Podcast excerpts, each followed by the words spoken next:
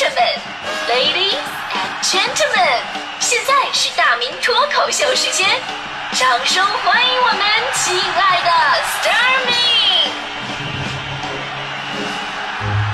好，欢迎各位来到今天的大明脱口秀，我是大明啊。我们经常说狗啊是一种很通灵性的动物哈、说它们不仅能够有着自己那种特别敏锐的感知能力，而且呢还特别擅长跟人类沟通心灵。啊，说一个养狗的人呢，如果特别伤心的话啊，狗狗就会过来舔舔你的手啊，啊，趴在你的身边啊，安慰一下你。那如果养猫的话呢，绝对不会啊，你跟那哭呢啊，那猫依然趴在窗台上看着窗外，身后写着四个字：不关我事。以前我爸给我讲个段子，说这个狗有多聪明。我爸说了，说当时啊有几个人被一条大狗拦住去路，啊这狗非常凶，对他们叫的汪汪汪啊，大伙儿特别害怕。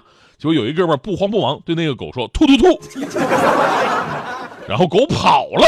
啊、不明白这什么套路啊？哥们儿解释，狗啊跟你说英文数字呢，万万万。这时候你要跟他往下接，你就说突突突，因为他不会说 three three three，所以非常羞愧的逃跑了。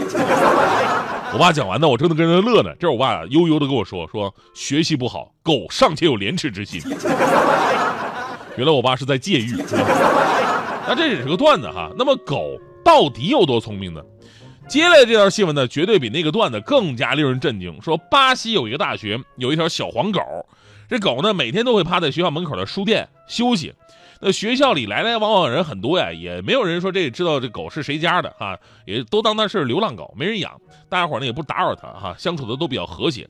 就在前两天，书店管理员查看监控的时候，突然发现这个小狗啊，竟然溜进了书店，偷走了一本书，然后跑了。其实关于爱学习的动物，我们以前听过不少，什么爱上自习的猫啊，爱听课的狗什么，我听说过啊。但是那狗神奇就神奇在它偷的那本书的书名。因为那个狗呢，刚跑出去之后啊，就被人发现了。你看，一浪流浪狗叼着一本书，那肯定是书店的书啊。于是狗赃并获。结果大家伙一看这个狗偷书的名字，立马极力给快给狗狗给狗跪下了啊！这书的书名字叫做《被遗弃的日子》。一个流浪狗偷了一本书，叫《被遗弃的日子》，鸡皮疙瘩掉一地是吧？这个新闻传到网上，网友们都疯了。都在想，这狗不会真的看懂了吧？啊！中国的网友说：“二郎神呐，你的哮天终于找到了。”当然，我们我是估计他绝对看不懂的啊！生命当中只是一个很可爱的巧合而已。但是他为什么没有偷马云的成功学呢？没有偷安东尼的陪安东尼陪什么陪你度过漫长岁月？没有偷宋鸿兵的货币战争？没有偷大明的世界视频的 是吧？为什么没有偷这本书呢？因为世世界视频的这本书呢，要四四月底才会出，是吧？所以说呢，很多网友觉得是冥冥之中自有天意。事情发生之后，当地一家动物保护团体找到了这只神奇的小狗，带它看医生、洗了澡，最后帮它找到了一家可爱的新家庭啊！这个开启了一个新的人，外边那个狗生啊。所以这故事告诉我们道理啊，知识真的能够改变命运。我跟朋友说了这个事儿之后吧，也有朋友感慨：哎呀，这狗啊，确实是非常聪明的。啊，我有朋友说了，说他们家里养一个金毛，前两天带出去遛，结果呢，路过一个垃圾桶的时候啊，这金毛怎么拽都不肯走。我朋友回头看，什么情况啊？只见那金毛呢，舔了舔自己的爪子。我朋友仔细一看，原来他脚上踩着五十块钱的。这鸡毛啊，踩着五十块钱，然后装作看别的地方。我朋友就跟我感叹呢，说自己遇到了一条神奇的狗。后来我给我给他分析了一下，我说这个也不是什么巧合啊。你们家狗有找钱的这个能力，可能是被你媳妇儿训练出来的。我说你最好回去看看你的藏的那私房钱还在不在。我朋友听了以后脸色大变的，回去之后就没有消息了。今天早上发一条朋友圈，就四个字生者坚强。当然也不是所有的狗这么都这么聪明哈，估计我觉得是跟品种有关系。有说这个最聪明的狗呢是边境牧羊犬嘛，相当于人十一岁的智力。但同样大小的这哈士奇，就好像这个智商会比较着急一点。我有个朋友还养了一呃哈士奇，他养哈士奇同时呢家里还有个鱼缸，养了几条鱼。有一天呢就趁主人不在，这哈士奇打起鱼的主意了。但是你知道这个鱼在水里边它抓不着，于是呢他想了一个招，先把水喝干，把水喝干再捞鱼。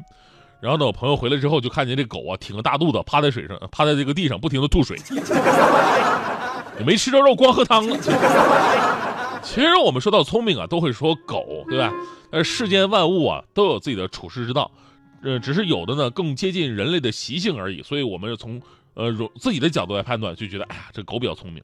呃，抛出狗啊，这黑猩猩啊，这些就是跟人比较亲近关系的这样的动物不说，你比如鹦鹉，鹦鹉其实也特别聪明，尤其是非洲灰鹦鹉，完全可以用人的逻辑跟语言跟人对话，这特别神奇。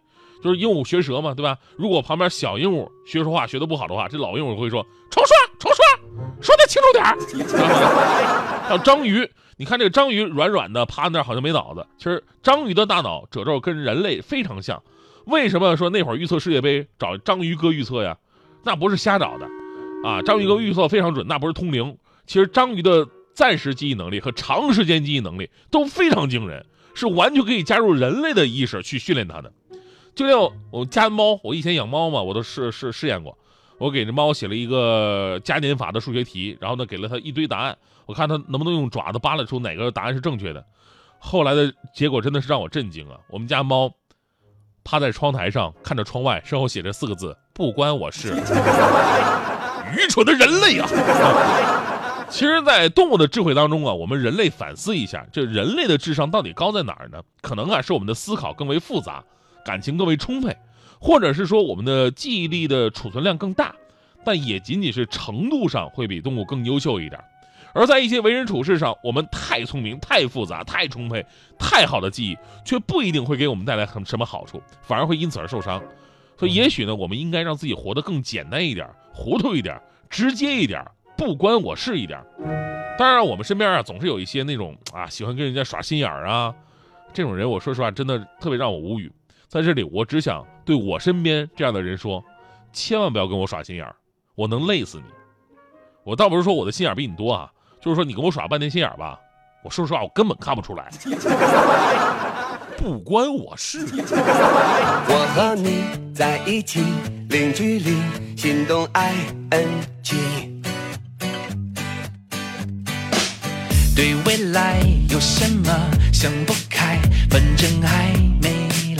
反正未来的还没来，不管什么时态，过去、现在、未来，我一直都有你在。